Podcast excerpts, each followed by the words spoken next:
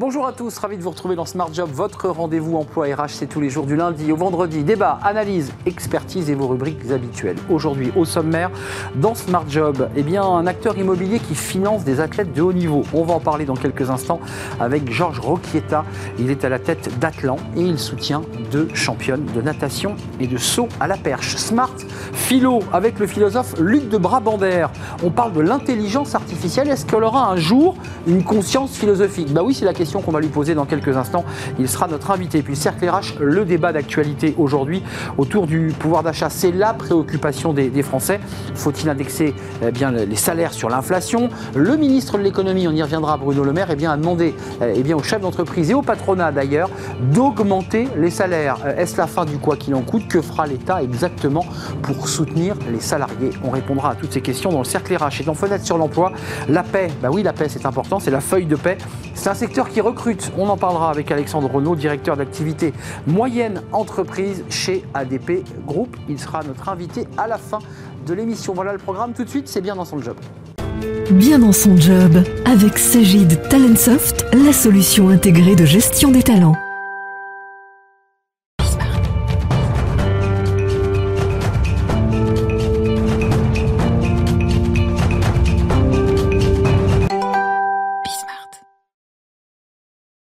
Bien dans son job, euh, j'ai envie de dire bien dans son sport aussi. Vous allez voir le lien évidemment, puisqu'on va parler des, JO dans quelques instants, avec Georges Roquieta. Bonjour, merci d'avoir répondu à notre invitation. Président d'Atlan, mmh. euh, créé en 2003. Alors vous avez tout un parcours professionnel dans, l'immobilier, dans la mmh. construction. Euh, avant de parler des athlètes que vous accompagnez, vraiment, que vous aidez à avoir des médailles, on l'espère en 2024. D'abord un mot sur Atlan promoteur, constructeur. Comment vous vous situez? C'est quoi votre, votre métier? Alors, nous, on a on est un opérateur immobilier qui couvre plusieurs métiers. Donc on a un opérateur immobilier coté, un petit peu plus de 250 personnes, et on fait trois gros métiers. On est gestionnaire d'actifs, on est promoteur de logements et d'immobilier d'entreprise, et puis on a également une activité d'investissement digital au travers d'une plateforme qui s'appelle Fondimo. Voilà, donc on couvre l'ensemble des métiers de l'immobilier. De A à Z. De A à Z. Euh, on, a reçu parfois des chefs d'entreprise ou même des entrepreneurs qui étaient des sportifs, et souvent ils rendent euh, ils se disent, bah, évidemment, j'ai été sportif de haut niveau et je vais accompagner. C'est votre cas, vous accompagnez deux, athlètes, deux femmes, euh, une nageuse, donc qui est au Cercle de Marseille, qui est un club très prestigieux, et puis une perchiste. Alors qui est à Paris maintenant. Alors qui, est à Paris, mais qui, est née à Marseille. et, voilà, et qui a fait un long séjour aux États-Unis, tout en étant toujours licencié à Marseille, mais qui est revenu à Paris pour préparer les, JO. appétence pour la perche, appétence pour la natation. Enfin, qu'est-ce qui vous a fait choisir ces deux athlètes? Alors, j'ai jamais pratiqué la perche et je suis pas un très bon nageur. Bon, bah c'est dit. non, l'idée c'était, bon, nous on a un opérateur immobilier et le gros de nos activités est à Paris, notamment euh, donc en promotion immobilière. Et euh, bon, on va, on, va, on va bénéficier en tant qu'acteur euh, de la ville, on va bénéficier des infrastructures des JO. Et on s'est dit comment on peut contribuer aux JO de façon un peu indirecte, puisque nous, on va en bénéficier, bah, les réseaux de transport vont bénéficier à l'immobilier, les constructions également. Bien sûr. Et bah, moi, ma conviction, que c'est des JO réussis, c'est des médailles c'est aussi de très beaux immeubles et des équipements de transport euh, à la pointe. Mais donc l'important, c'est pas que de participer pour vous. Ouais, non, parce que c'est ce qu'on entend tout le temps quand on n'a pas de médaille. Bon, donc euh, voilà, donc donc c'est des médailles. Et donc on a eu l'idée il, il, y a cinq ans et on s'est rapproché via une relation de euh, du ministère des Sports et on, a appris qu'il y avait un pacte de performance qui était en train de se mettre en place, c'est-à-dire la possibilité pour les entreprises d'accompagner donc les jeunes athlètes.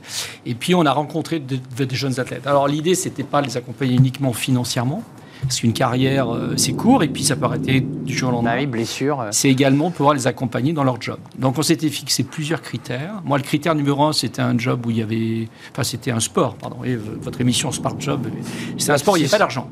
donc euh, alors, on a évité. Natation sur la perche. Alors, au départ, c'était l'athlé. On s'est dit, donc l'athlé. Et euh, donc, on accompagne donc Ninon... Guillaume Romarin. Guillaume Romain, qui maintenant est Ninon Chapelle, puisque son époux, euh, qu'on avait accompagné pendant quelques années, est un perchiste de haut niveau aussi. Génial. Donc Ninon est record woman de France, du saut à la perche, donc 4 m 75. Elle, est parmi les, elle était parmi les 10 finalistes des derniers championnats du monde d'athlètes. Et puis on accompagne Beryl, Beryl Fagastaldello, qui, qui est un très beau palmarès la nage, de la nage française, et qui a été euh, vice-championne du monde au dernier euh, championnat du monde d'Abu Dhabi. C'est la seule française, hein, seul français qui a donc qui a été médaillée. Elles ont le même âge, elles ont 27 ans, ce sont deux femmes qui sont en Ile-de-France. Donc ça veut dire qu'on peut, le, voilà, on peut partager également, au-delà de l'accompagnement financier, on peut partager également avec elles nos métiers. Donc euh, Beryl a récemment passé une journée au bureau pour découvrir l'ensemble des métiers, parce qu'on a tous les métiers euh, dans le groupe. Et, et Ninon, pareil. Donc c'est pas... un croisement aussi, un échange. Euh, mon idée, c'était pas. ans, ça veut dire que dans trois ans, excusez-moi, elles sont sur le marché du travail. Euh, Peut-être pas, parce que non, non, non, parce que la perche. La perche, on peut aller un peu plus tard. Donc, la perche, on peut aller un petit peu plus loin, mais en tout cas, elles sont prêtes pour les JO. Et donc l'idée, c'était, on vous accompagne jusqu'au JO 2024 avec bah, l'objectif que vous soyez présente au JO. Donc on n'a pas eu des critères de, de, de performance dans le choix des athlètes c'était plutôt, bah, il fallait avoir un fit, il fallait sentir que ça match, quoi. Voilà, que les valeurs étaient partagées, euh, qu'elles aimaient l'entreprise, qu'elles aimaient nos métiers, euh, et qu'elles ont envie également de partager leur quotidien avec nous. Euh, il y a deux choses. J'ai une double question. D'un côté, il y a le regard que portent ces athlètes de haut niveau qui font un travail énorme pour se préparer physiquement dans l'hypothèse de médaille, et puis elles pensent comme tout sportif de haut niveau à l'après.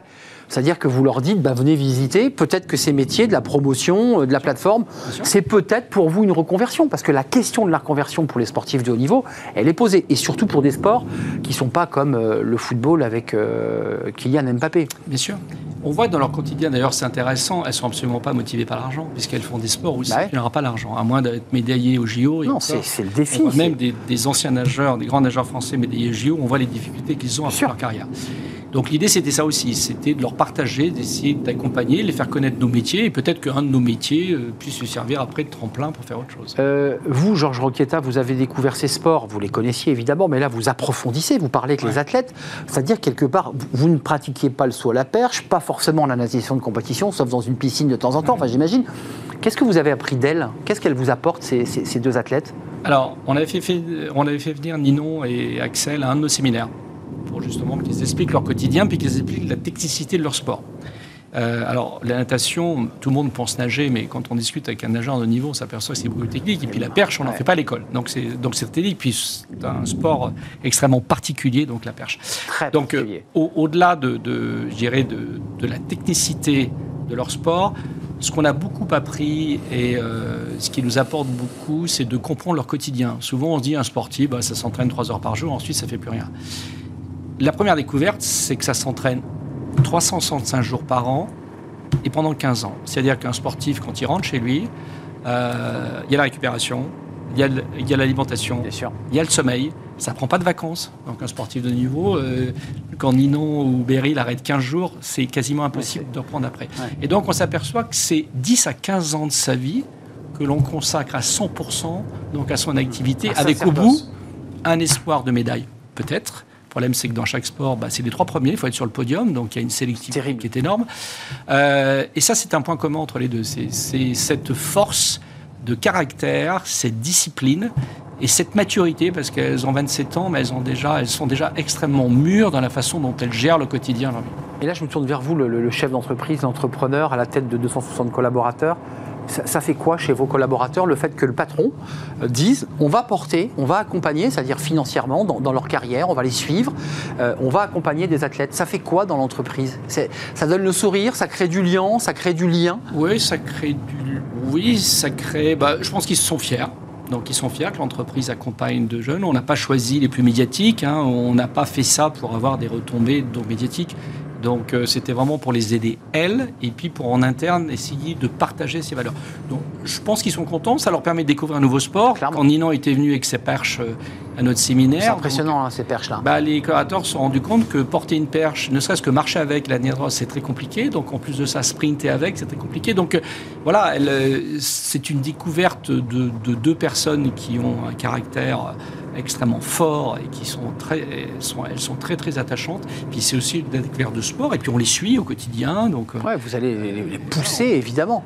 Euh, excusez-moi d'être un peu concret parce qu'une entreprise, elle, dit après tout, moi j'ai une forme d'investissement. Euh, on le voit passionné, mais il y a un investissement. Il y a, le logo, il y a, l'obligation de citer la marque. Il y a... Oui, alors on n'est pas très, on met pas trop la pression là-dessus. Alors bon, quand elles sont en équipe de France, elles ne peuvent pas avoir impossible. Logo.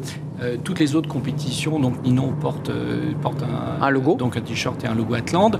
Euh, Beryl sur le maillot de bain, il n'y a pas beaucoup de place, Euh, mais euh, voilà. elle Le bonnet peut-être? Elle a un sweatshirt, euh, elle a un sweatshirt de l'entreprise, mais euh, c'est pas ce qu'on va rechercher. Ouais, c'est on ça. va rechercher autre chose. Ouais, on va Mais elles jouent le jeu, excusez-moi, parce, Ah oui, là, elles- ouais. parce qu'elles sont aussi les ambassadrices de l'entreprise. elles donc- parlent de vous. Elles sont très présentes sur les réseaux sociaux et quand on fait quelque chose ensemble, elles le relaient sans qu'on leur demande. Donc voilà, on a fait des séances photos au bureau il n'y a pas longtemps, hein, toutes les deux.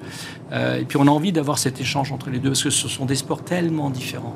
Sûr. Une qui saute et une, et une qui... Voilà, ce sont des sports différents. C'est- une façon de s'entraîner complètement différente. Euh, voilà, c'est ça qu'on attend d'elles, c'est ces échanges. Euh, Sur, sur le fond, euh, la compétition aura lieu en 2024. Paris s'y prépare, on crée les installations, on construit des logements, Mm. et vous êtes un des acteurs. Est-ce qu'au fond de vous, vous dites, j'aimerais quand même bien les récupérer dans le groupe? Parce que les sportifs, quand, on, on ils réintègrent une entreprise, c'est souvent des gens rigoureux, opiniâtres, obstinés. On a souvent ces qualités-là chez les sportifs dans l'entreprise. Oui, alors Ninon qui a, a réussi à amener les deux, elle a, elle est, euh, donc elle a, ses, elle a ses diplômes pour Institut Osris. Beryl a eu une formation de management aux États-Unis, donc potentiellement, elles ont en tout cas le potentiel pour, euh, pour ensuite, euh, elles pourraient intégrer l'entreprise. Mais ce qu'on attend surtout, c'est de les ouvrir à d'autres métiers. Euh, par exemple, Beryl était au bureau et elle a découvert euh, le département ressources humaines, la, la diversité des activités, ce que l'on peut faire en ressources humaines. Bon, voilà, Très donc elle a ce retour en disant tiens, ça c'est un job, contact avec l'humain, euh, l'engagement, la formation, c'est enfin, des choses qui m'intéressent. Il nous reste une minute, Georges Roquieta. Vous recrutez, parce que c'est une émission évidemment Smart Job, où on parle de l'emploi, mais aussi des ressources humaines. Est-ce qu'aujourd'hui, avec l'activité que vous avez pour préparer ces JO, vous êtes en recrutement? Est-ce que vous avez un message à faire passer? Alors, c'est pas les JO, hein, clairement, qui, qui drainent notre activité. Nous, on a des métiers comme euh, on travaille sur le monde de l'épargne, donc sur la collecte de fonds auprès de particuliers, sur des produits SCPI, qu'une marque s'appelle Voisin. Donc là, on recrute. On recrute 30 à 40 personnes par an. Secteur financier Oui, secteur financier, donc secteur également de la promotion immobilière. Donc on recrute des développeurs fonciers, des ingénieurs. Donc on doit avoir, on doit avoir une trentaine de postes ouverts en recrutement en ce moment. Voilà. Allez jeter un œil donc sur le site d'Atlan. J'imagine qu'il y a un onglet recrutement pour avoir peut-être des postes qui correspondent à vos envies, parce que c'est des beaux métiers, les métiers de la promotion immobilière, de la construction, et puis vous aurez une entreprise en plus qui accompagne des athlètes. Euh, vous serez derrière euh, Beryl Gastaldello, euh, qui elle est nageuse. Je l'ai pas dit, mais c'est une famille de, de nageurs. hein. Ouais. Une filiation de nageurs, hein, cette famille. hein. Sa mère, En 60, son père et sa grand-mère les JO. Voilà, je voulais quand même préciser que c'était quand même une grande famille Voilà. de nageurs. Il y avait une tradition, et puis Ninon, Guillon, Romarin, qu'on connaît, fait partie de ces femmes perchistes qui potentiellement peuvent avoir une, une médaille. Et évidemment, on aura une pensée Voilà. pour, euh, pour Atlan qui les ont accompagnés. Merci, Merci. Georges Roqueta de nous avoir rendu visite, c'était un vrai plaisir. Et puis on pense évidemment au JO de 2024, on sera devant la télévision. Euh, on tourne une page, on parle philo. Bah oui, c'est important. Euh, philo et intelligence artificielle avec Luc de Brabander, c'est tout de suite.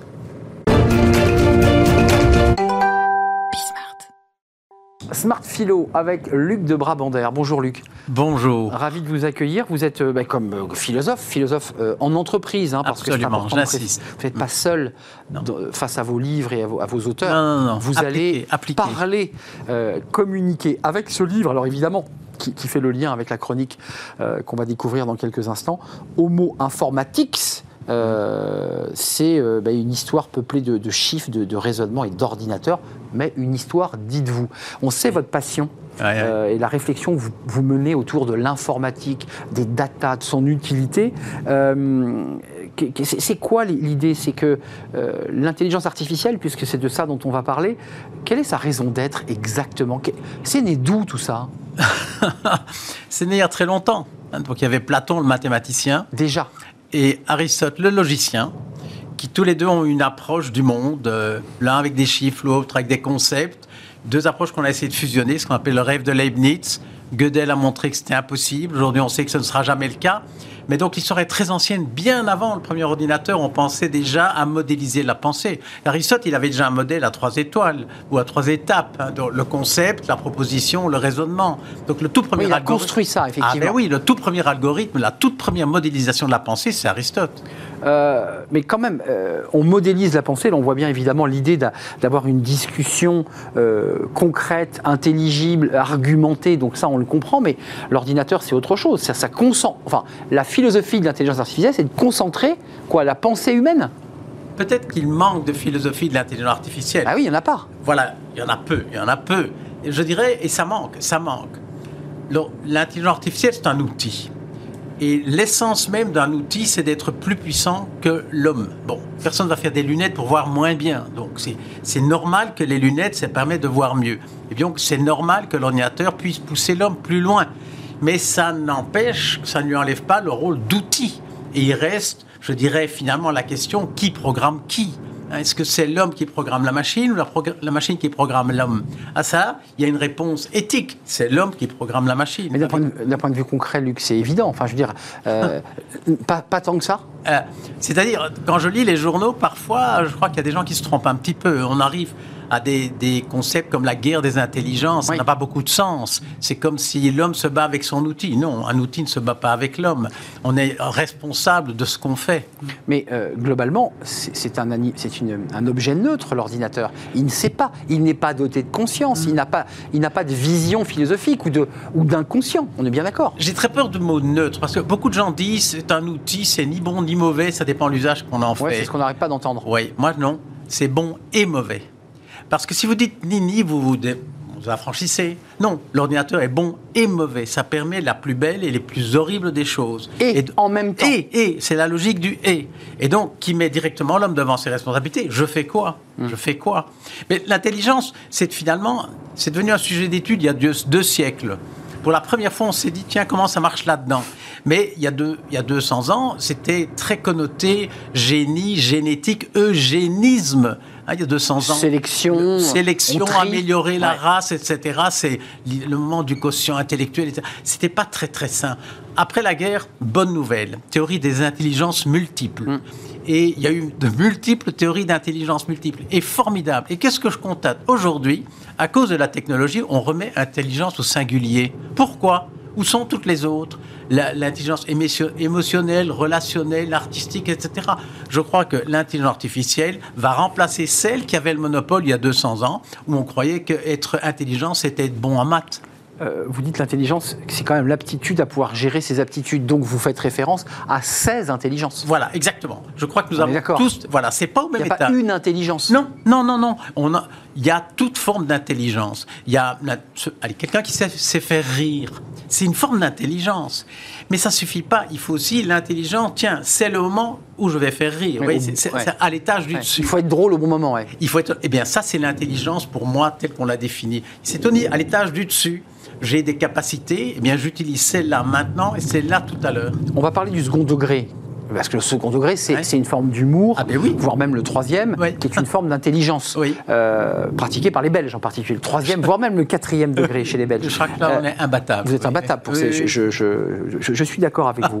Mais quand même, dans la philosophie même de cette intelligence artificielle, lorsque on a créé cette machine, quel était notre dessin? Parce que vous évoquiez la métaphore des lunettes, c'est vrai qu'on porte des lunettes pour mieux voir. Ben voilà. C'était pour mieux faire quoi, cette intelligence artificielle? Parce qu'après tout, notre intelligence nous aidait bien toute seule. Notre Ah, cerveau était très oui, bien. mais c'est une aide. Moi, je mettrais intelligence avec un pronom une.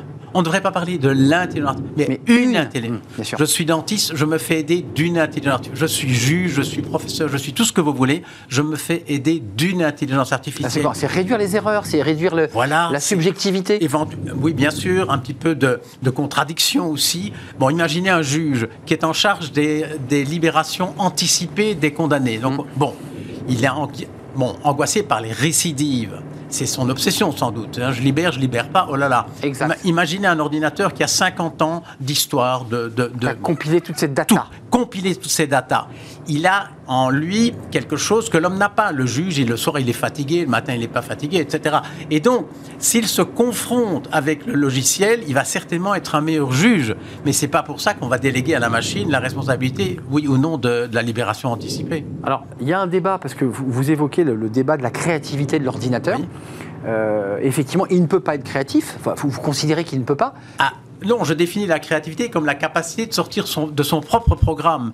Donc, s'il le fait, c'est qu'il a été programmé pour. Donc, euh, non. On est d'accord, Oui. parce qu'un homme lui a- l'a autorisé dans une- un programme à Il lui sortir. a mis les de- conditions de départ. Parce que j'allais évoquer le les, les métaverses dont on parle beaucoup, Oui, et j'imagine oui. que c'est un sujet pour vous de recherche et Ben oui. qui, est- qui est en train de devenir une sorte d'espace virtuel de créativité, d'inventivité.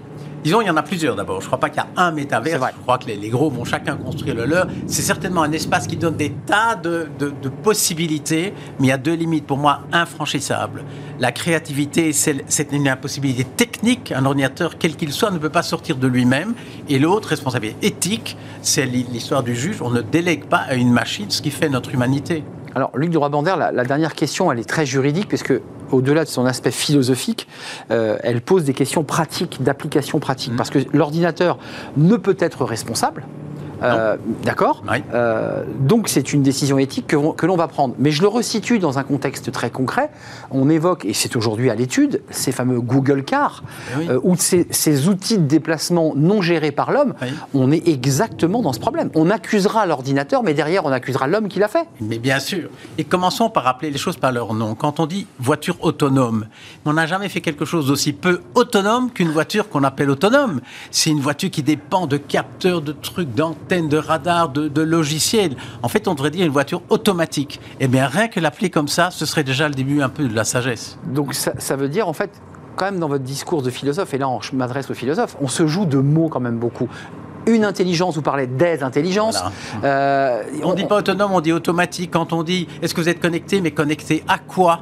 Hein, Bon, et si vous dites on est en temps réel et le temps avant, il était comment, etc. Bon, C'est passionnant. Ça, en tout cas, c'est un sujet, j'imagine, pour vous de recherche presque infinie. Ah oui, oui, oui, c'est sûr, ça c'est sûr. Et en fait, j'ai commencé il y a longtemps. J'ai commencé comme informaticien il y a 50 ans. Mon tout premier job, c'était ça. Et on parlait déjà d'intelligence artificielle. C'est un peu disparu, mais c'était déjà le sujet. Donc voilà, il Ah. m'accompagnera jusqu'au bout. Euh, c'est des sujets qui vont vous accompagner avec quand même des angoisses existentielles pour nous, les humains, Ouais. des, euh, des, des voix, la fabrication de voix artificielles qui ressemblent aux nôtres, Oui. des capacités de pouvoir Ouais. réagir aux émotions. Exactement. Mais Donc là, un- là on, on frôle quand même des dangers quand Eh même. bien, là. c'est un très bon exemple. Le problème n'est pas technique. Les voix, vous en parlez. C'est vrai qu'aujourd'hui, un ordinateur peut imiter, Imiter, les voix, même l'accent belge. Il peut être parfait.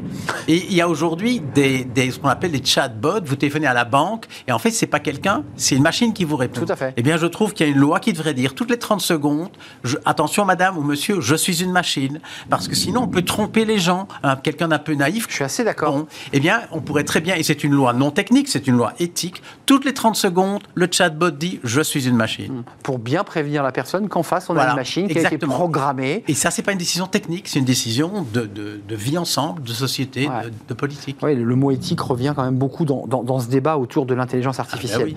Merci Luc de Brabander. J'espère avoir bien prononcé le titre Homo Informatics, euh, écrit donc par Luc de Brabander, essai euh, aux éditions Le Pommier. Le pommier de Michel Serres. hein. De Mich- absolument. Oui, oui, une, très belle, une très belle maison d'édition. Merci de nous avoir rendu visite, Luc de Brabander. On fait une petite pause parce que ça, c'est pas un sujet qui fait référence à l'intelligence artificielle, mais, au quotidien des, des Français, encore que l'intelligence artificielle est partout. On va parler du pouvoir d'achat avec les mots de Bruno Le Maire, euh, le ministre de l'économie, qui, à peine nommé, bah, commence déjà à évoquer auprès du patronat français l'idée qu'il va falloir augmenter les salaires. Est-ce la fin du quoi qu'il en coûte? On va faire un point évidemment, parce que l'inflation, pendant ce temps-là, elle galope. On en parle dans le cercle RH juste après la pause.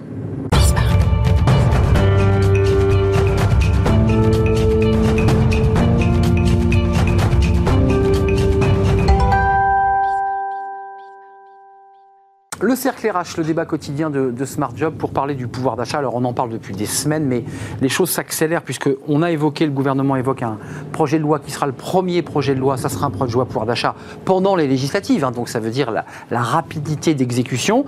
Bruno Le Maire recevait le patronat hier euh, et leur a demandé ben, un peu droit dans les yeux, augmenter donc les, salaires pour ceux qui le peuvent, puisqu'il a quand même pris ce, bémol. Et puis on a de l'autre côté des, des Français, ben, évidemment, qui voient leur bulletin de paie et leur feuille de paie qui n'ont pas sauf depuis les dernières négos de février, mais avec une inflation qui, qui, qui va dépasser les 5%. Et certains économistes nous disent que on pourrait avoir une inflation à, à deux chiffres, euh, au-delà de, de 10%, ce qui est évidemment évidemment inquiétant. Qu'est-ce qu'il faut faire euh, Est-ce que c'est à l'État de mettre la main à la poche, un nouveau quoi qu'il en coûte Est-ce que c'est aux entreprises On en parle avec mes invités. Stéphane Marchand est avec nous. Bonjour Stéphane, rédacteur en chef du magazine pour l'écho. Je ne sais pas si on a la, la une. Vous avez mis quoi en une euh, ce, ce mois-ci? On a mis un ours polaire qui se demande qui va payer la transition énergétique. Et oui, c'est évidemment la question de la transition qui va venir évidemment gréver aussi. hein, Ah, bien sûr. Le sujet Il y a supplémentaire. un arbitrage à faire entre on peut tout faire. Évidemment. Euh, Pierre Ferracci, merci d'être avec nous. Vous êtes président du groupe Alpha. C'est un vrai plaisir de vous accueillir. Alors, le dialogue social, c'est bah, votre credo. Je voudrais qu'on on revoie, parce que vous êtes venu nous en parler, ce guide du routard des, des élus. Pour tous ceux qui vont être élus, vous aurez, grâce à Pierre Ferracci et ses équipes, euh, au groupe Alpha et à ses partenaires, un guide du routard avec la, la mise en page du guide du routard, le B à bas de l'élu pour savoir tout ce qu'il doit apprendre. Et vous allez voir, quand vous lirez ce livre, il y a quand même pas mal de petites choses à retenir parce que la rentrée sociale s'annonce chaude. Euh, le groupe Alpha, c'est CECAFI, Sémaphore, TH Conseil et GVA.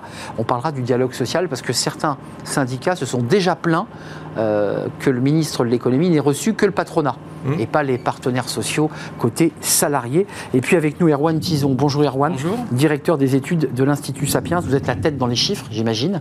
Euh, Erwan, je me tourne vers vous parce que vous êtes un peu la voix de l'économiste, même si Stéphane euh, est, est aussi un représentant de- des questions économiques. Mais euh, l'inflation, ça dit quoi d'après les, les projections que vous pouvez faire? Est-ce que euh, Artus et quelques autres ont raison de dire qu'on va atteindre les 10% Le pire n'est jamais certain. Déjà, ce qui est sûr, c'est la, période vers laquelle cette inflation-là euh, va, va- se dérouler. Le gouverneur de la Banque de France nous a dit qu'on en avait au moins jusqu'en 2024. Donc on observe, euh, enfin, 2024, retour à la normale dans un environnement à peu près de 2%.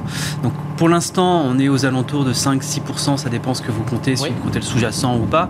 On remarque une chose, premièrement, c'est qu'on s'en sort légèrement mieux que nos voisins proches, hein, que ce soit les Espagnols, les Italiens, les Suédois ou les Ou Allemands les Allemands parce qu'on a quelques mesures justement d'amortissement qui ont, qui ont fait leur effet, parce qu'on a aussi une moindre dépendance par rapport à certaines ma- euh, matières premières. Le, le gros problème qu'on peut avoir effectivement, et ce que, les prévisions que font notamment messieurs Artus, euh, Arthuis, etc., c'est qu'en fait on a un gros problème de, de- de- de ce qu'on appelle le second tour. Euh, le débat qu'on va avoir aujourd'hui, notamment lié à la... C'est pas une élection, on est bien d'accord. Non, c'est pas une ouais, élection. non, parce que. Euh, même, même si là, en plus, il pourrait y avoir même un troisième, Un troisième tour, mais là, c'est pour dans le social. l'inflation aussi, dans l'inflation aussi. Le problème, c'est quand vous avez une hausse des matières premières, vous avez une tendance euh, à convoquer des NAO assez rapidement, alors qu'elles viennent de se terminer pour la plupart des Négociation de salaire. Négociations annuelles obligatoires, donc les reconvoquer euh, alors qu'elles ont- elles sont terminées il y a deux mois, pour réaugmenter les salaires, et donc du coup pour refaire un geste envers les salariés qui subissent cette inflation tous les jours, que ce soit à la pompe ou à la caisse du supermarché. Et donc du coup, mécaniquement, les entreprises, si jamais elles justement cèdent à ces nouveaux NAO, vont devoir augmenter leurs prix.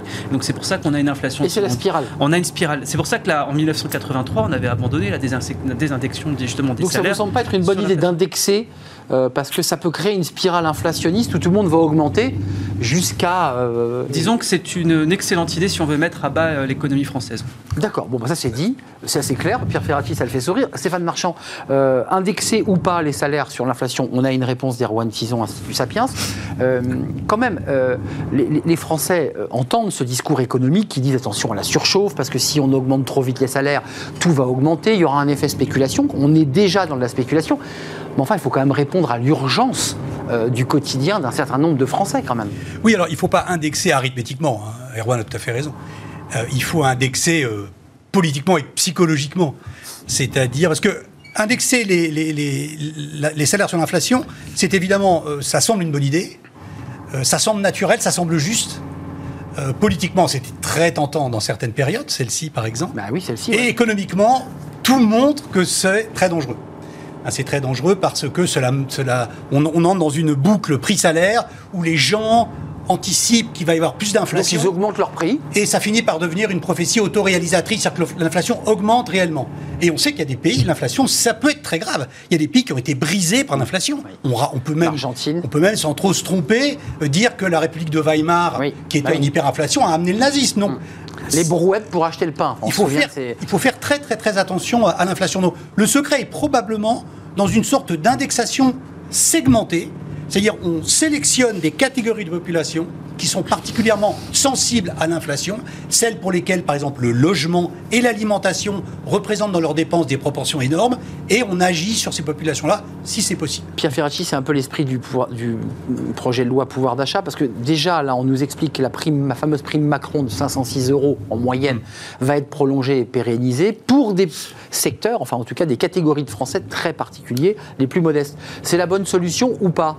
Alors, il faut, là où on est d'accord, c'est qu'il faut éviter la spirale inflationniste qui, au final, d'ailleurs, touche plutôt les catégories modestes oui. quand on regarde l'histoire économique que les, les plus, euh, les plus favorisées. Bon, en même temps, il faut répondre à une urgence immédiate. Alors, c'est d'autant plus difficile qu'on l'évoquait euh, succinctement au début de notre entretien. Moi, je suis persuadé que la transition environnementale, qui va être très coûteuse, va obliger à un autre partage de la valeur. Il y a des patrons qui commencent à le dire. Je regardais le président de- d'Amundi récemment, Oui. qui disait que certains taux de rentabilité ne pourraient pas être tenus. Et la transition environnementale, il va, Intéressant. il va falloir savoir qui va payer. La puissance publique, les, les entreprises, les ménages ou les salariés. Bon, en tout cas, c'est l'occasion de revenir sur une forme de partage de Vous la valeur. soulevez le débat des actionnaires parce que certains Oui, disent oui. qu'on a beaucoup distribué le CAC 40, c'est bien Eh, porté. On va battre tous les records au niveau mondial. Hein, en crois. matière de distribution de dividendes, c'est assez impressionnant. Alors, avec des différences par pays qui sont notables. Mais Enfin, même chez nous, dans les grandes entreprises, il y a des scores euh, assez impressionnants. Donc on partage 2021. différemment la richesse. Tout à fait. Donc, il faut, il y a ce débat qui doit accompagner les enjeux de la transition, qui encore une fois va être très coûteuse. C'est un sujet qui n'a pas fait beaucoup de, qui n'a pas eu beaucoup de succès pendant la campagne électorale. Non. On parle d'écologie, mais on ne parle pas de- du coût que ça va représenter et de la répartition de ce coût. En même temps, il faut répondre à l'urgence l'urgence immédiate. Alors moi, je suis d'accord. Pas une indexation brutale et généralisée. Je crois qu'il faut éviter que les inégalités sociales se creusent pendant cette crise, parce qu'on voit bien que l'inflation qui touche les produits alimentaires, qui touche l'énergie, elle vise quand même pas mal les catégories les plus modestes, où la part du budget, euh, de, la part du budget alimentaire dans le budget global est quand même importante. Mais vous pensez qu'il faut C'est pas- bloquer, faut bloquer les prix? Ah, moi, je crois Parce que qu'il ça a été évoqué cas, pendant la campagne, dans, ça. Dans, dans certaines entreprises, il ne faut pas hésiter à reprendre la NAO, même si elle s'est terminée il y, a, il y a quelques semaines ou il y a, il y a quelques mois. Dans d'autres entreprises qui sont plus contraintes et qui n'ont pas les mêmes C'est marges ce que dit Bruno Le Maire. hein. voilà, ben, il y a de l'intéressement, il y a la participation, mais quand on n'a pas de résultat énorme, c'est pas tout à fait ça qui va régler le problème. La prime Macron peut être une solution de court terme. Elle hein. va être prolongée. De court terme, tout à fait. Bon, campagne électorale ob- oblige, j'ai vu qu'on s'occupait des retraités, parce que ça vote beaucoup et que ça tombe plutôt du côté d'un électorat que d'autres. Euh, mais ça, il ne faut pas non plus empêcher les politiques de, de faire, De faire de la politique. Voilà. Mais en tout cas, il va falloir être très sélectif, là où je suis d'accord. Oui, pas avec- arrosé, mais non, ciblé. Mais très sélectif et, et s'occuper des catégories les plus modestes, parce qu'autrement, ça va être terrible.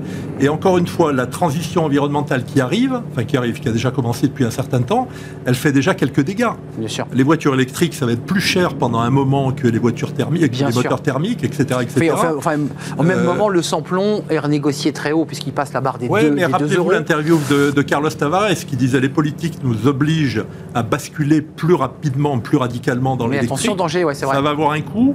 Pour faire que les voitures électriques soient accessibles aux catégories modestes, il va falloir 15 10% de gain de productivité pendant des années, là où l'industrie automobile elle est plutôt à 2 à 2,5. Non, c'est pas possible, Bon. L'impact sur l'emploi ou sur les conditions de travail, ça va être terrible. Puis surtout sur le pouvoir d'achat, parce que quand il y a moins d'emplois pour certains, ben, il n'y a, a pas de pouvoir d'achat. Oui, Donc il faut, il faut tenir tout ça en même temps, et je reconnais que c'est pas facile pour le gouvernement. On, on va parler des pénuries d'emploi, peut-être du lien d'ailleurs entre la- les pénuries d'emploi et, le débat des salaires de certains Français qui considèrent que bah, autant rester chez soi. Bruno Le Maire l'a dit, hein, il faut que ça me rapporte de travailler, hein, je le cite, et, et pas que ça me coûte cher. Bon, il l'a dit à l'oral, évidemment, c'est une formule à l'oral, mais un mot comme euh, Erwan Tison sur la, la répartition, répartition de la richesse, parce que ça c'est un vrai sujet politique sensible. Euh, effectivement, le fait de- rendre aux actionnaires euh, que le CAC 40 se porte plutôt bien, que les salariés voient globalement les actionnaires sont, sont bien rémunérés. Est-ce qu'on repense notre modèle? Dans un contexte de transition écologique, euh, augmentation des coûts et des salariés qui disent pour certains, même avec un salaire correct, je, je boucle pas les fins de mois, c'est-à-dire que je m'en sors pas entre les coûts fixes euh, et évidemment les, les- les dépenses contraintes. C'est ça qui est fantastique dans ce débat, c'est qu'il y, a il y a le côté politique et le côté économique. La réalité économique, qu'est-ce qu'elle nous dit? Le partage de la valeur ajoutée entre, pour faire simple, les actionnaires et les salariés, elle n'a pas bougé depuis 1949. Et la seule distorsion qu'on a eue, C'est c'était pas entre- pour autant qu'il ne faut pas la bouger. Ah non, hein. bien sûr. Le fait qu'elle soit sur une longue C'est c'est série. pas, euh, c'est pas ce que je dis, mais ouais. ce que je dis, c'est que c'est exactement. la Historiquement, c'est ça. Historique- La seule fois où ça a bougé, c'est entre 82 et 89. Donc la seule fois où on a eu un gouvernement socialiste, c'est là où il y a eu une distorsion en faveur du capital et non en faveur des. Fabius, quoi. Et, et nous en faveur des D'après salariés. le plan d'austérité de 83. Exactement. Et donc du coup, c'est la seule on est surtout. Donc en fait, et quand on regarde en Europe, la France c'est le, le- la- le pays où la valeur ajoutée va le plus aux salariés que euh, aux actionnaires. Qu'est-ce qu'il y a derrière? Donc ça, c'est la Donc ça contredit ce qu'on se dit. On a l'impression que l'actionnaire reçoit ça, c'est parce que c'est la froide réalité économique. Si jamais vous C'est allez dire aussi ça le pays sur un- où le taux d'emploi est un des plus faibles. c'est aussi C'est le pays où t'as- Donc, c'est vrai. euh, Mais le problème, c'est que si on raisonne globalement, je suis pas sûr qu'on arrive aux mêmes conclusions que vous évoquez. Parce Non, que je veux a- dire, c'est c'est d'un point de vue purement macroéconomique, d'un point de la réalité froide, technocratique. Si, si vous le reliez Mais le- à, à l'indice du taux d'emploi, est-ce que ça modifie pas le. le- Non, le- ça, les comparaisons de l'INSEE se font un taux d'emploi con- enfin, Oui, mais ça veut dire aussi, comme le taux d'emploi est faible, que la productivité des salariés qui sont au travail est forte. Eh oui. Et à partir de là, la répartition que vous évoquez peut se comprendre. Alors- mais il y a beaucoup de, notamment beaucoup de jeunes, qui restent à côté du marché du travail. Alors en fait, il y a deux choses. C'est pour ça que je parlais vraiment de la réalité euh, froide et des chiffres, parce qu'elle n'est pas entendable pour la plupart des citoyens sur la productivité du travail. Le- le- malheureusement, ce qu'on observe, encore, enfin, on a le mythe en France d'être les plus productifs Oui, euh, euh, au vrai. monde. Ça l'était sur la productivité. Je crois qu'il y a eu d'ailleurs un, un- un dossier il y a quelques mois dans Pour l'écho là-dessus. Ça l'était d'ailleurs sur la productivité horaire, mais quand on regarde la productivité du travail, depuis 2019, elle a diminué de 3%. De notre- On a créé énormément, l'économie française a créé énormément d'emplois justement ces, derniers, ces dernières semaines, ces derniers mois, mais c'est des emplois peu productifs qui sont créés. Donc du coup, ça, c'est lié aussi à la mécanique du pouvoir d'achat, parce qu'on crée des emplois moins productifs, donc moins rémunérateurs. C'est pour ça qu'en fait, on est sur une espèce de Oui, c'est quadrature un du cercle cercle. vicieux. enfin, Exactement. ouais. on, a sous-investi de- dans le domaine des compétences, Mais de la formation et de l'apprentissage. On Exactement. se souvient des Gilets jaunes au moment, les, les premiers Gilets jaunes version 1, pas, pas- pas les, ceux qui ont récupéré le mouvement, mais les premiers qui étaient des retraités, des catégories modestes dans des zones périurbaines, qui disaient, nous, le prix de l'essence est trop haut pour nous, on peut plus continuer comme ça. Et c'était à l'époque, souvenez-vous, des mesures écologiques qui étaient engagées. Enfin, je veux dire, est-ce qu'on a- on ne, prend- on ne prend pas le risque de, de- de projeter finalement, euh, ou de créer des conflits sociaux avec les arguments qu'on a là en ce moment sur le plateau? Bah, Pour positiver, on pourrait dire que le- ce moment de grande inflation, c'est peut-être le moment justement de, de- de segmenter, hein, selon ce que je disais tout à l'heure, et d'aider un certain nombre de professions qui, dont, le, dont, le, dont les rémunérations se sont effondrées. Tout ce qui est aide aux soignants, Clairement. tout ce qui est métier Aide de, de l'hôtellerie-restauration, c'est peut-être le moment, grâce à l'inflation cette fois-ci, par contre, grâce à l'inflation, d'essayer de les revaloriser et de les faire re-rentrer dans le Enfin, circuit. je, je me permets de, Ségur généralisé. quoi. Voilà. Ouais, j'allais vous poser la question à tous les trois, parce qu'on a eu des grands rounds de négociations, les accords de Matignon, on a eu pas mal de choses autour des salaires. Vous nous dites dès le début du débat, il faut segmenter les aides, c'est-à-dire faire un peu de technocratie, c'est-à-dire viser des catégories. Est-ce qu'il ne faut pas, Pierre Ferracci, prendre le problème à l'envers et dire on remet à plat le système et on fait un grand Grenelle, on invite le patronat, les salariés et tous les parties prenantes, les ONG, enfin bref. Est-ce que, est que vous croyez encore à ces à ces grands raouts euh, de, De- de, de- de négo pour dire voilà, on prend le pays et, et on le De transforme. temps en temps, ça peut être utile. Moi, je pense que les enjeux environnementaux qui sont euh, aujourd'hui très puissants et qui vont avoir des répercussions économiques et sociales, avec un coût, je le disais, qui est aujourd'hui totalement sous-estimé par l'opinion, mais je pense aussi à, à cause de nos gouvernants, qui n'en parlent pas beaucoup Assez quand même. occulté, oui, pour le Ouais, dire. et que tout le monde l'occulte. Euh, je pense que ça vaut la peine de faire, comme vous dites, une grande messe pour mettre chacun devant ses responsabilités et pour réfléchir au partage de la valeur. Après, il va y avoir pour le gouvernement une équation difficile parce que il n'y a pas 36 façons de casser le- la spirale inflationniste. hein. Ou on s'en accommode avec une stratégie d'indexation qu'on essaie de maîtriser, ou on sait très bien que derrière, il y aura une politique euh, monétaire restrictive qui amènera de la récession, qui cassera la dynamique d'emploi Mm. qui est plutôt intéressante aujourd'hui et qui créera aussi des problèmes de pouvoir d'achat. Parce vous que dites quand on a- risque de dévaluation? Non, risque de récession, De récession, et de non. suppression d'emploi, alors que la politique de l'emploi est plutôt dynamique aujourd'hui. Donc, Et et pénurie. on, voit, on voit bien euh, Christine Lagarde qui commence à annoncer le relèvement des taux. Ah bah oui. Puis toutes les crises, on parlait de 83, euh, passent toujours par une phase de ce type, hein, où on joue la récession contre l'inflation, parce que l'inflation à certains niveaux n'est pas supportable par les gouvernements, et n'est sans doute pas supportable par une partie euh, large de la population si l'indexation ne suit pas. Et l'indexation ne suivra pas parce que certains n'en veulent Ah, pas. Parce qu'il y a un double débat. Il y a le débat des économistes qui regardent les chiffres froids, et puis il y a ceux qui observent les chiffres euh, à l'aune des risques de déstabilisation sociale et, économique. C'est- quand même un, un jeu d'équilibriste, hein, là, le, ce que il fait le faut regarder les chiffres en détail et les connaître, et en même temps, à un moment donné, il faut essayer de s'extraire, de, de- de relever le niveau de jeu. C'est-à-dire que le fameux partage de la valeur dont, dont M. Ferracci parle, c'est ça, en fait, le véritable enjeu. Et pour faire ça, c'est un, un enjeu de civilisation. On est bien au-delà de l'économie. On est bien au-delà de l'économie. voyez qu'il faut une gra- il, faut entrer dans un, il faudrait entrer dans un système, par exemple, où les dividendes seraient indexés sur les efforts climatiques. Il faudrait complètement modifier. Il faudrait, euh, au, au sein de toutes les rémunérations qui sont dans l'économie, D'accord, mais on n'a pas le temps, Stéphane. Euh, on n'a pas le temps, Stéphane, là. Il faut gérer le moyen. Je suis d'accord avec lui. Il faut Il gérer le moyen et le long terme tout en gérant les urgences Eh de oui. court terme. Ça rend difficile la politique gouvernementale, mais on ne peut pas faire autrement. On peut pas faire autrement. Et je pense que la façon de lutter contre la crise inflationniste actuelle, elle doit être aussi porteuse de changements plus structurels.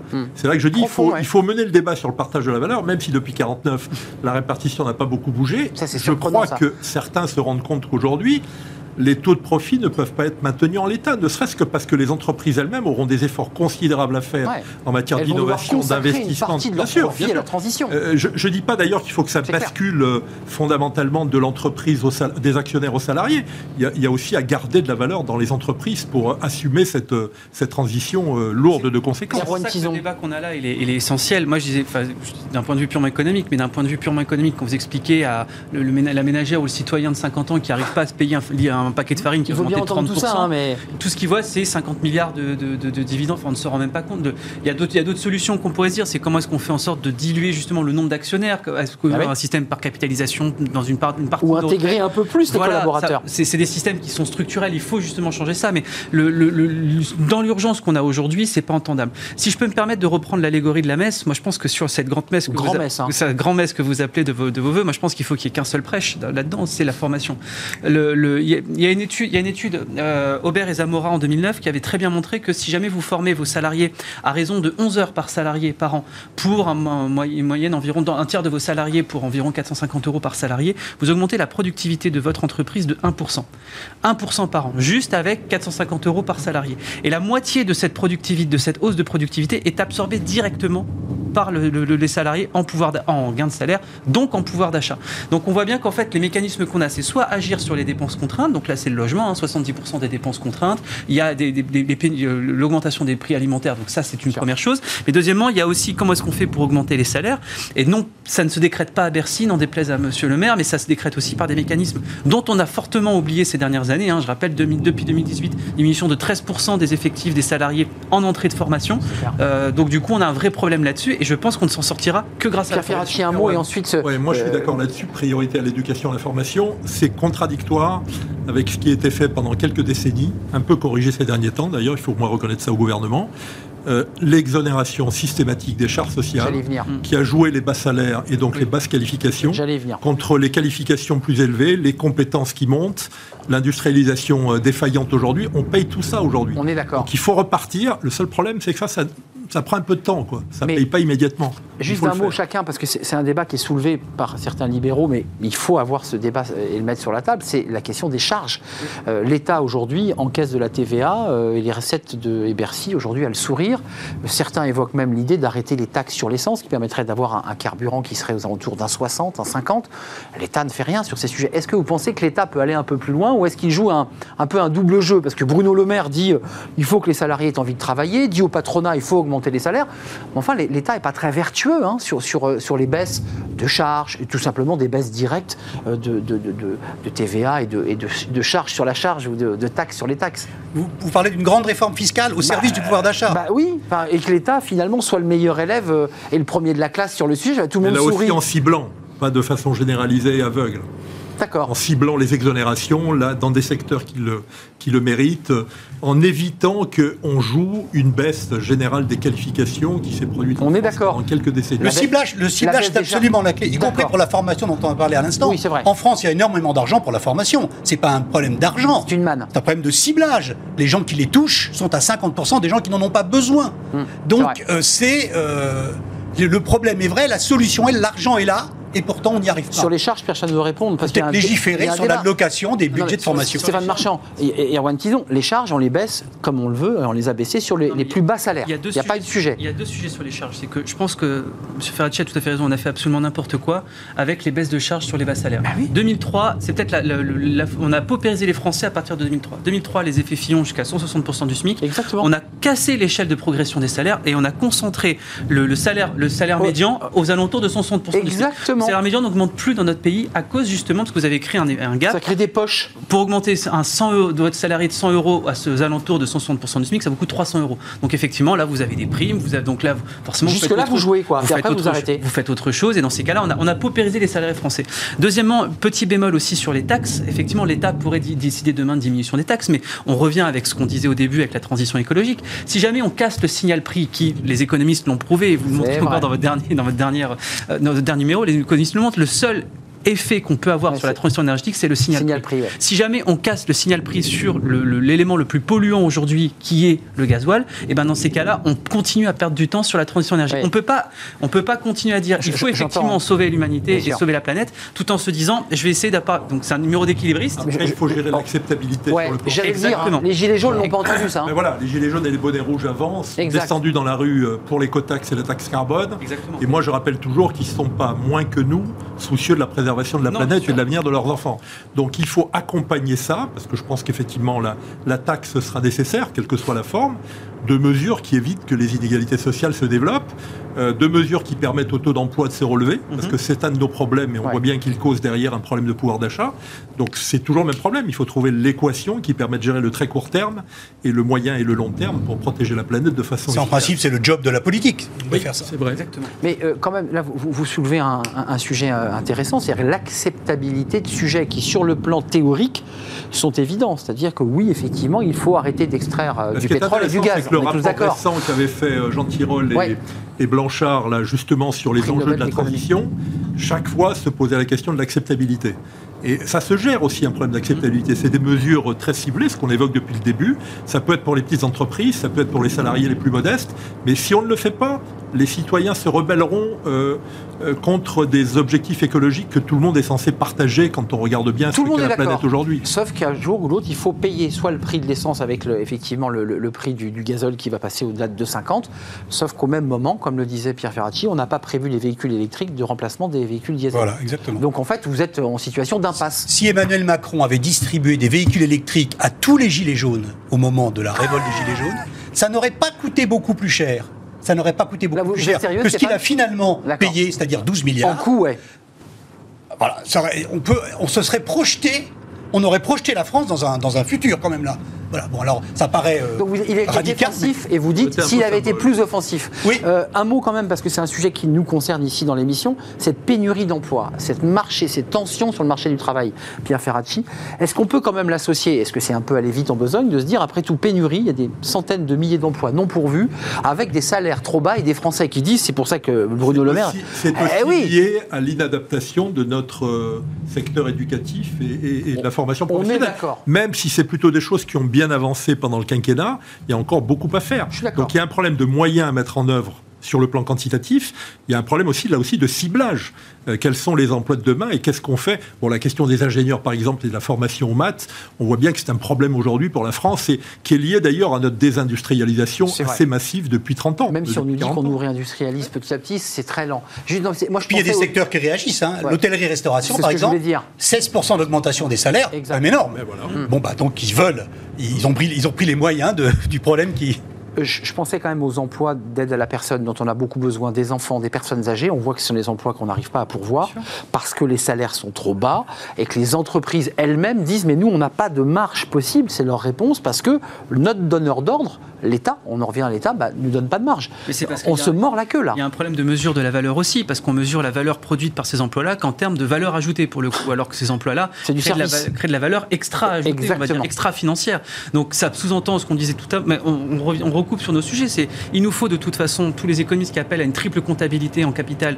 Je pense que c'est la solution qu'on doit avoir justement dans nos entreprises, c'est-à-dire prendre en compte l'impact social, sociétal et environnemental Mmh. de chacune des actions. Et c'est là où on se rendra compte qu'effectivement, bah, dans un EHPAD, un- une infirmière ou une aide-soignante rapporte beaucoup plus de valeur que ne peut le faire par exemple un Oui. contrôleur de gestion ou un DRH. Oui, Avec tout le respect que j'ai pour les DRH. Elle- elle- Et qu'il faut gestion. beaucoup mieux les payer, du coup. Et qu'il faut beaucoup mieux. on peut- de toute façon, on ne pourra pas.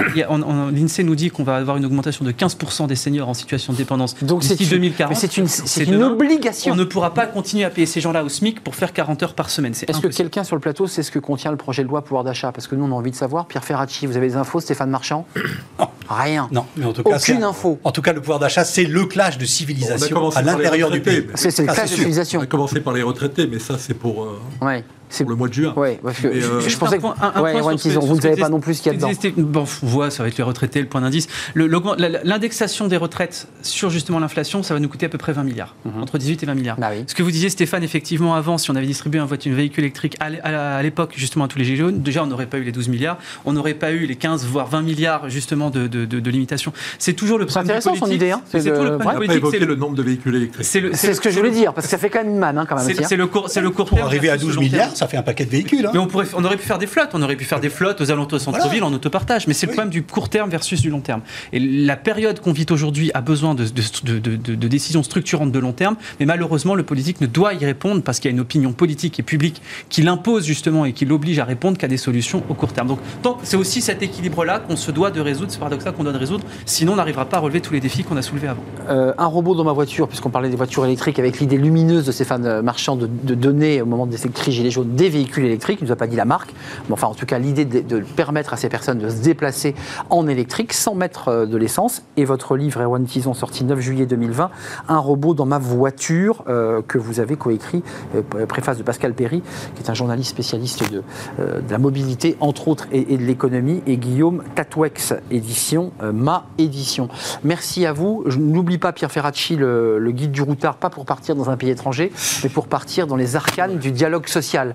Parce que c'est ça, le voyage au pays du dialogue Pays social. étranger pour beaucoup de gens. Ça fait 2 millions de véhicules hein, pour, euh, C'est ça, ça, Ouais, fait, ça fait quelques véhicules.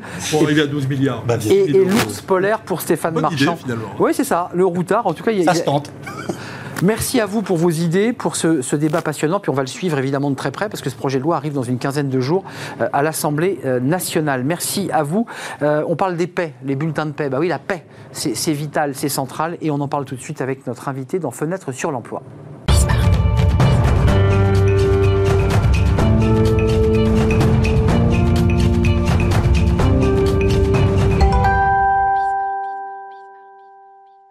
Fenêtre sur l'emploi, on parle de, la paix, de la fiche de paix alors, vous recevez aujourd'hui euh, d'une manière numérique, mais que pendant des années on a reçu euh, dans une enveloppe, très souvent, euh, donnée de la main à la main, sa feuille de paix. Elle est fabriquée, elle est faite par le service comptable, mais aussi la plupart du temps par des logiciels, un logiciel en particulier et une entreprise. Et on en parle avec Alexandre Renaud. Bonjour Alexandre. Bonjour. Ravi de vous accueillir, directeur d'activité moyennes entreprises chez ADP. Alors quand on dit ADP dans les entreprises, on pense euh, fiche de paix, mais pas seulement, on va en parler avec vous évidemment. Belle entreprise euh, à l'origine euh, américaine, entreprise internationale. Euh, ADP en quelques mots, c'est quoi? C'est d'abord la fiche de paix. C'est, c'est- vous êtes leader sur le sujet. Alors, ADP, c'est d'abord un prestataire d'externalisation, au départ, d'externalisation du processus de paye. C'est le système de paye, c'est aussi l'expertise métier. Savoir qu'aujourd'hui, ADP en France, par exemple, c'est 12 000 entreprises clientes, 3 millions de salariés du secteur privé qui sont rémunérés par nos services. Mais qui reçoivent une- une- un bulletin de euh, Et 3 millions de salariés qui reçoivent un bulletin de paye ADP, dont 1 million aujourd'hui qui reçoivent le bulletin de paye que vous, que avez cité de manière dématérialisée, qui arrive directement dans un coffre-fort électronique. Alors, quel- quelques chiffres quand même, parce que c'est 58 000 collaborateurs dans le monde. 58 000 Euh, collaborateurs. 140 pays. En France, combien de collaborateurs? En France, 2100 collaborateurs. 2100 collaborateurs. Et puis, euh, ce qui est intéressant, c'est que, euh, évidemment, vous, votre premier métier, c'est la paix, et vous l'avez évoqué, mais vous avez la gestion des talents, la gestion du temps des activités, Absolument. et vous allez plus loin. Vous avez une possibilité de choix. Aujourd'hui, quand même, c'est important, du recrutement. Combien de, de personnes recrutées, là, vous, vous recrutez? Alors, on l'a dit, 2100 collaborateurs répartis sur 9 sites en France. Au moment où je vous parle, ADP, c'est une centaine de postes à pourvoir, dont la moitié sur le métier de gestionnaire de paie, qui est un métier particulièrement important aujourd'hui pour nous et qui correspond à une de nos activités, qui est l'externalisation complète de la paie. Ju- Juste quelques mots hein, pour affiner un peu, parce Absolument. que toutes les entreprises ont des problèmes de recrutement. Euh, et on avait une compagnie d'assurance qui disait l'autre jour l'assurance n'est pas assez attractive. Et presque tout le monde vient de nous dire cela. Est-ce que vous aussi, vous avez du mal à recruter? Parce que euh, comment, on, comment on rend attractif euh, ce poste euh, gestionnaire de paix Euh, Alors, on a tout d'abord, oui, on a une tension forte au, au recrutement sur ce métier, partout en France, dans toutes les entreprises. Nous, en tant qu'acteurs, je dirais, euh, principal de ce métier, puisqu'aujourd'hui, sur les 2100 collaborateurs d'ADP en France, 400 de nos collaborateurs sont des gestionnaires de paye, qui sont le service paye de nos clients de de A à Z hein. Ça fait 25, oui. Ouais, un peu oui, plus d'un- un peu plus quart d'un de quart, l'effectif. ouais. Sur 9 sites en France. Donc, l'implantation géographique est large, les opportunités professionnelles sont importantes, et oui, nous sommes en tension sur ce métier. Euh, recrutement, c'est quoi? C'est quel profil pour être gestionnaire de paix? Vous, vous recrutez à quel niveau? En formation initiale, on est plutôt aujourd'hui sur des profils qui ont fait des cursus RH ou des cursus de comptabilité avec une option sur la paye. Oui. Ça, c'est un élément important et problématique aujourd'hui. Il faut avoir vu une feuille de paye pour comprendre. hein. C'est c'est compliqué. Hein. C'est subtil, la feuille Ah oui. C'est pas juste une grosse calculatrice. Il y a Non. une vraie Ah non. expertise métier derrière. Bien sûr, bien sûr. Et en formation initiale, on n'a pas de cursus initial dédié à ce métier. En formation continue et en reconversion professionnelle, on voit beaucoup d'organismes qui commencent à développer des cursus au regard des opportunités du métier. Hum, euh, la, la suite pour vous, c'est quoi? Parce que là, vous êtes focus sur les recrutements gestionnaires de paix. Pourquoi? Parce que vous avez une surchauffe, il y a un besoin important. Les entreprises euh, aujourd'hui, on a une beaucoup. croissance très importante. On a une croissance très importante d'activité, particulièrement sur l'externalisation du métier de la paye, et en particulier parce que les quelques années qu'on vient de passer ont amené une grande prise de conscience dans des entreprises sur les enjeux qu'il y a autour de ce métier-là. Une, cliente m'a raconté une anecdote en pleine crise du Covid, mise en place de l'activité partielle, télétravail pour toutes les équipes. Elle rentre en comité de direction. La première question du président, c'est va-t-on pouvoir payer nos Assurer collaborateurs ce mois-ci? bien sûr. Et elle lui a répondu on est en coopération avec ADP, on a validé l'ensemble du processus, il est sécurisé. C'est un très bon punchline que vous nous faites, Alexandre. C'est-à-dire que globalement, vous nous dites quand même que les entreprises, avec l'effet Covid, ont compris qu'elles garantissaient une stabilité, une sécurité et une qualité, j'imagine, aussi de service grâce à ADP. Ah, payer les collaborateurs, quoi qu'il arrive, quelles que soient les circonstances, quand en plus, sur nos 12 000 clients, vous avez plus des trois quarts des entreprises qui devaient mettre en place des plans d'activité partielle, avec en plus une activité législative sur le domaine qui a été très forte.